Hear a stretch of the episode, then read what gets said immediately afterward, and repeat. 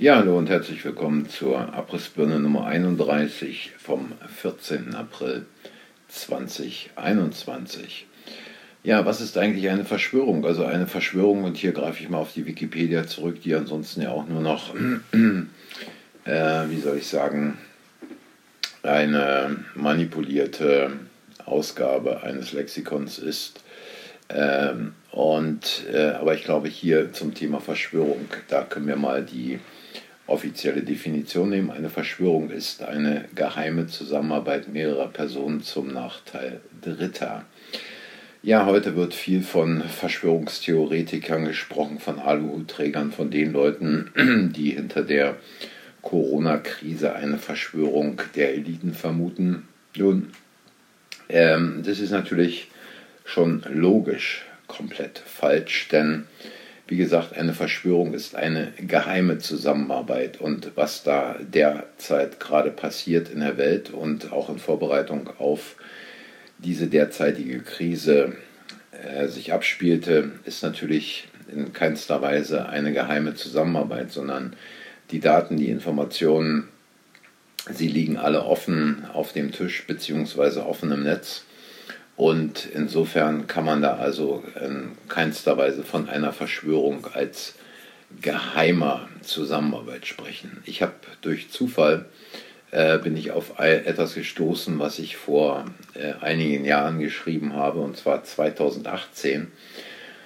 Und 2018 wurde vom World Economic Forum ähm, ein eine Broschüre rausgegeben, ähm, die heißt The Known Traveler, Unlocking the Potential of Digital Identity for Secure and Seamless Travel.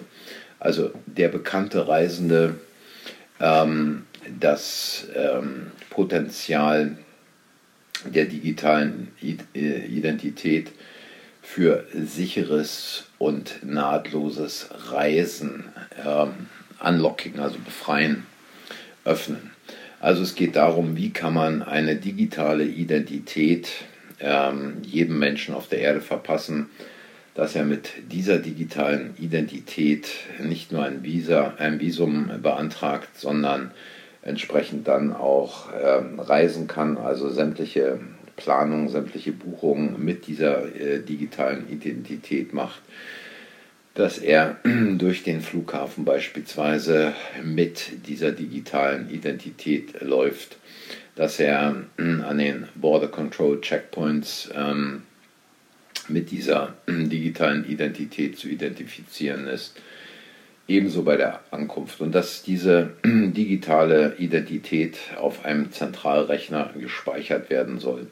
Also was wir hier haben, äh, ist im Prinzip ein Projekt, ähm, was äh, irgendwann in den Köpfen dieser Typen entstanden ist, in 2018 veröffentlicht wurde, äh, worüber die meisten überhaupt nie was erfahren haben. Und interessant ist es, dass dieses Projekt, äh, das World Economic Forum, in Zusammenarbeit mit Accenture ähm, entstanden ist. Und äh, wenn man sich die entsprechenden Seiten des Dokuments durchliest, dann kann man also sehen, wie sehr dort auf eine Zusammenarbeit zwischen den einzelnen Staaten und privaten Unternehmen ähm, fokussiert wird. Das heißt also äh, private Unternehmen, die diese digitalen Anwendungen äh, programmieren, herstellen, den Staaten anbieten, die dann dafür bezahlen und Privatunternehmen, die entsprechend die Daten ähm, dann auch speichern. Und da muss man sich natürlich in dem Zusammenhang fragen, nicht nur, dass ähm, die Bewegung eines jeden Einzelnen natürlich komplett offen liegt und nachvollziehbar ist, sondern inwieweit auch wer und wann Zugriff auf die entsprechenden Daten jedes Einzelnen bekommt. Äh, man kann diese Dokumente heute immer noch im Netz finden. Ähm, das ist kein Problem. Also einfach mal ein, eingeben äh, in der Suchmaschine The Known Traveler. Und dann gibt es da also jede Menge ähm, Ergebnisse und man findet auch die entsprechenden Planungspapiere dazu. Ja, in dem Zusammenhang äh, zum Thema Verschwörung auch die deutsche Bundesregierung hat im Prinzip alles gesagt, auch wenn Merkel es nur Salamitaktik scheibchenweise rausbringt Ähm, es geht im Prinzip darum, den Lockdown so lange wie möglich zu verlängern. Und äh, Merkel hatte noch vor ein oder zwei Tagen, es war, ähm, ich glaube, äh, am 13. oder am 12. auf der Hannover Messe eine kurze Ansprache gehalten wo sie sagte, die Pandemie wird erst dann vorbei sein, wenn der Letzte auf der Erde geimpft ist. Ähm, nee, äh, Entschuldigung, wenn der Letzte auf der Erde ein Impfangebot bekommen hat. Also diese Sequenz kann man sich auch im Netz angucken. Ähm, und Merkel sagt da, dass die Impfung die beste Waffe gegen das Virus und zur Bekämpfung der Pandemie sein. Nun stellt sich die Frage, äh, wie ist es eigentlich mit denen, die bereits geimpft wurden und wenn sie Glück hatten, noch nicht verstorben sind.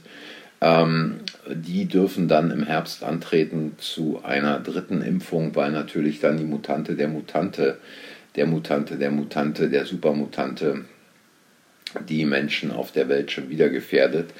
Und die Frage ist, in welchen Kreislauf haben sich die Leute, die sich also impfen lassen, dann begeben?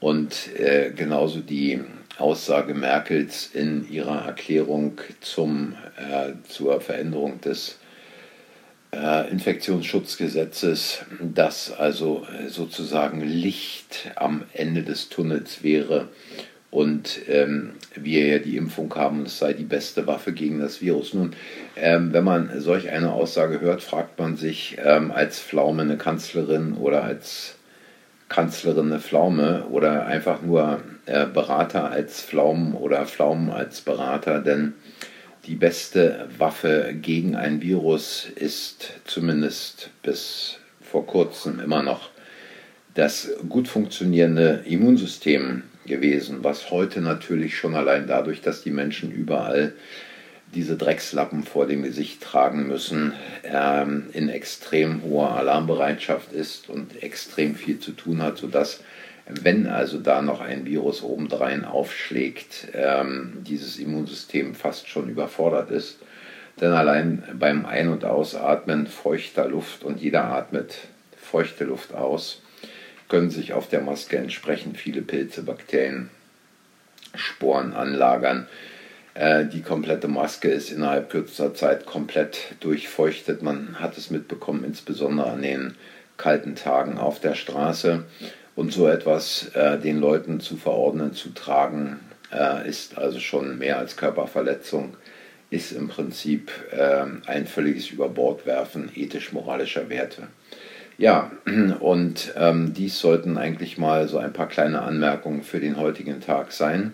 Ähm, googelt einfach mal oder nehmt eine andere Suchmaschine, The Known Traveler, und äh, schaut euch an, was da steht. Ich sage danke fürs Zuhören, wünsche euch einen schönen Tag und es würde mich freuen, wenn ihr ein Like hinterlasst, den Kanal abonniert oder anderen sagt, dass dieser Kanal äh, existiert.